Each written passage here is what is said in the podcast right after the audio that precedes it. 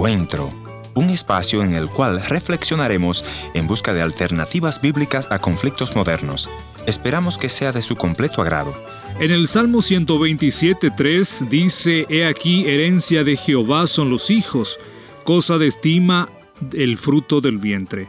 Qué buena palabra, mis amigos que muchos padres desconocen y por esa razón muchas veces no valoran a un hijo que nace en este mundo con esa esperanza de disfrutar del amor y del cariño de un padre. Pero lastimosamente en el mundo entero hay hijos que nunca ni siquiera conoció a su papá. Vaya a saber la razón. Yo nunca conocí a mi padre, nunca recibí su abrazo, nos cuenta nuestro invitado de hoy.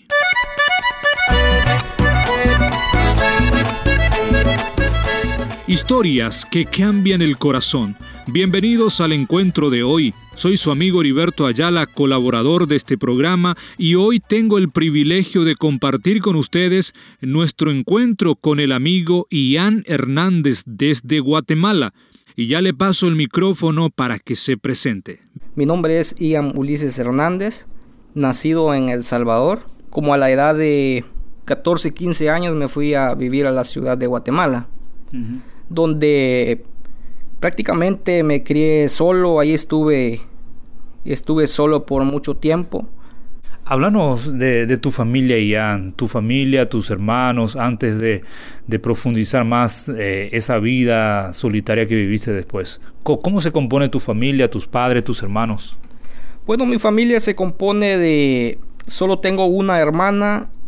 Eh, mi madre, estando yo tierno prácticamente, ella se fue a vivir a Estados Unidos, me dejó con mi, con mi abuelita. Y por esta, por esta razón es, yo siento como que en mi familia no hubo el tiempo o no me dedicaron tiempo necesario.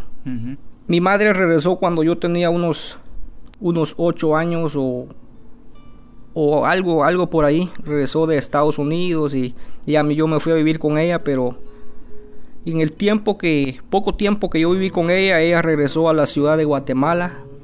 Y así es como, como yo me fui a vivir a, Guatemala, hermano. Eh, me fui a vivir allá y luego, pues, como a la edad de unos 11 años, mi madre, mi madre falleció. Y entonces ya me, me quedé solo, ¿verdad?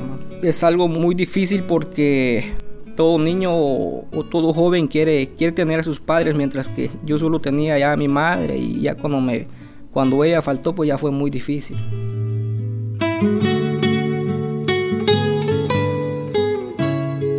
Yo solo, solo conocía a mi madre nada más porque padre no, no tuve porque no fue una no fui una persona deseada o una persona planificada, por así decirlo. Entonces, ¿nunca llegaste a conocer a tu papá? No conocí a mi padre, hermano, no, no tuve. ¿Cómo te afectó, Ian, eso en, la vida de, no conocer al papá? Eh, digamos, no es que no tenés un papá, sino no pudiste llegar a conocer. ¿Cómo te afectó eso? Me afectó en, en mucho sentido, hermano, porque no hubo alguien que, que me corrigiera o darme un consejo. Entonces yo creo que como, como niño uno necesita los consejos, hermano. Entonces en todo eso me afectó mucho. Mm. Llegaste seguramente a pensar siendo niño, ¿dónde está mi papá? Eh, viendo a, tus amigos, tus amiguitos, tus compañeros tenían a papá y, y vos no estabas teniendo. ¿Qué pensaba en ese momento ya? Pues sí, hermano, me daba, entraba algo algo feo, eh, eh, me daba ira, entraba una cólera en mí porque siempre se le, cuando estudiaba, eh, celebraban el Día del Padre y, todo eso me molestaba mucho, me enojaba, entraba una ira en mí, sentía odio porque, porque yo no, no tenía ese padre hermano, siempre teníamos que hacer un regalo, pero más sin embargo yo lo hacía, pero, pero nunca tenía quien entregárselo, ¿verdad hermano? Yo le pedía explicaciones a mi abuelita y, nunca, nunca me dieron los, nunca me dieron una buena explicación, hermano.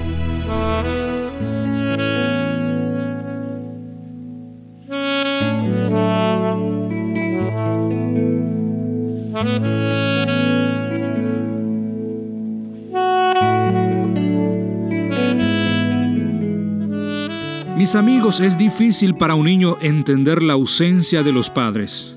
Por más que muchas personas los rodean, en su interior se apodera la terrible soledad.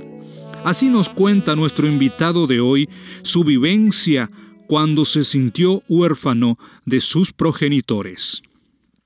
Claro, hermano, ahí es donde, donde yo me quedo solo y ya comienzo a ver qué es lo que, que yo hago por mi vida. es, es, de ahí donde yo comienzo a tomar otros rumbos, andar haciendo cosas indebidas, cosas que uno no debe de hacer, ¿verdad, hermano? Yo pensaba de que, que, Dios no existía por todo lo que yo estaba pasando, porque todo esto de andar en la delincuencia, andar ingiriendo drogas, todo eso, prácticamente aguantaba mucha hambre y cosas así, y entonces yo como que sentía ira contra Dios porque, porque nunca, nunca, yo sentía que nunca hacía algo por mí y yo pensé que no, que yo no valía nada, hermano. Yo crecí sin mi padre, ni un te quiero ni un te amo, escuché jamás de él. Mi madre tuvo que hacer su papel. ¿Cómo llegaste a, conocer esa, esa, esperanza? ¿Cómo llegaste a conocer a Jesucristo y, volver, volver con toda seguridad y con toda confianza en su brazo? En toda la necesidad que yo tenía de, de salir de toda esa situación, de las drogas, del, de esos vicios que yo tenía, yo ahí donde yo no encontraba salida, yo no encontraba de qué manera salir de eso, porque yo ya estaba en la misma miseria, mas sin embargo yo ya no quería vivir ahí. Él lo hacía un día y el siguiente día, pero más sin embargo yo, yo no quería estar en esa situación. Y yo decía, Señor, ayúdame. Si tú realmente existes, ayúdame. Ayúdame, yo no quiero estar en esta situación. Si tú existes realmente, Dios, si tú me sacas de esta miseria donde estoy, yo un día te voy a servir y voy a predicar tu palabra pero por favor cámbiame. Y yo no, no encontraba la solución, hermano. Padre, yo vengo ahora hacia ti, como tu hijo yo corro a tus brazos. Por todo el dolor y trauma que le tocó vivir a Ian, le llevó a endurecer su corazón y no creía en la existencia del Dios Padre pero Él nos dijo que en medio de aquel dolor, de aquella soledad, probó a Dios con un clamor de auxilio y el Todopoderoso se hizo sentir. Me recuerdo que en una noche durmiendo tuve un sueño y yo estoy más que seguro que fue Dios quien ya estaba tratando con mi vida, hermano, porque en ese sueño yo veía de que andábamos varias personas en un lugar pero de repente oí unas trompetas en ese sueño. Y en esas trompetas yo me di cuenta que mucha gente desapareció.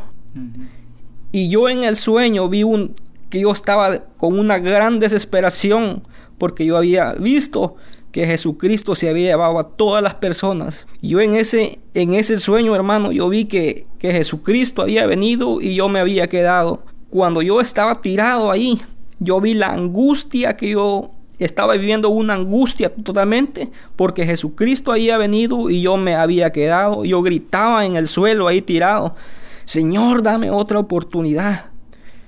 Y más, más sin embargo había algo dentro de mí que me decía, para ti ya no hay otra oportunidad. Lo que habías vivido, esa era tu oportunidad, pero la perdiste. Y, y así yo tirado y le decía, Señor, dame la oportunidad, por favor. Y, pero yo en el mismo sueño yo veía que ya no había otra, otra oportunidad. Yo le decía a Dios, yo le clamaba, pero, pero arrepentido. Y es algo que no, no se puede describir, hermano, porque en ese sueño yo vi la realidad. Cuando yo desperté del sueño, hermano, yo desperté desesperado, llorando, y no, no podía dejar de llorar, hermano, porque ahí es donde le di gracias a Dios y le dije, Señor, gracias porque solo era un sueño. Tú lo permitiste para que yo vea que tú existes. Yo sé que tú estás tratando conmigo. Señor, gracias porque solo era, era un sueño. Y yo te prometo que voy a buscar de ti, yo voy a, y un día yo voy a predicar tu palabra. Es así, de esa manera como yo ya me fui acercando a los caminos del Señor, hermano. Salvador, a ti me rindo y obedezco solo a ti. Mi guiador, mi fortaleza, todo encuentra mi alma en ti. Y después de haber hecho esa oración, ¿Qué sentiste en tu interior? ¿Qué sentiste en esa falta de amor, en esa falta de, cariño, de un abrazo, de un padre, de una madre en ese momento ya? Para este tiempo yo ya, yo ya vivía con, ya tenía mi esposa, estábamos unidos nada más y le comenté y ella me dice, ¿por qué lloras? Y le comencé a contar la situación de lo que yo le conté el sueño y ella me dice, Dios te está hablando. Yo le dije a, mi esposa, hermano, de que, que sí, que yo sabía que era Dios que me estaba hablando y de que, que yo le iba a buscar a Dios. Me recuerdo que un 31 de diciembre que fui a la iglesia, hubo un culto muy, muy especial, los hermanos me recibieron bien y al final hicieron un llamamiento y, y en ese llamamiento yo pasé, pasé y, y acepté a Jesucristo como mi único y suficiente Salvador personal. Ese día fue es una noche inolvidable porque es ahí cuando entrego mi vida y le digo a Dios, aquí está mi vida, haz de mí lo que quieras, cámbiame. Es ahí donde siento algo muy especial y comienzo a sentir las caricias del, del Maestro, de nuestro Señor Jesucristo, hermano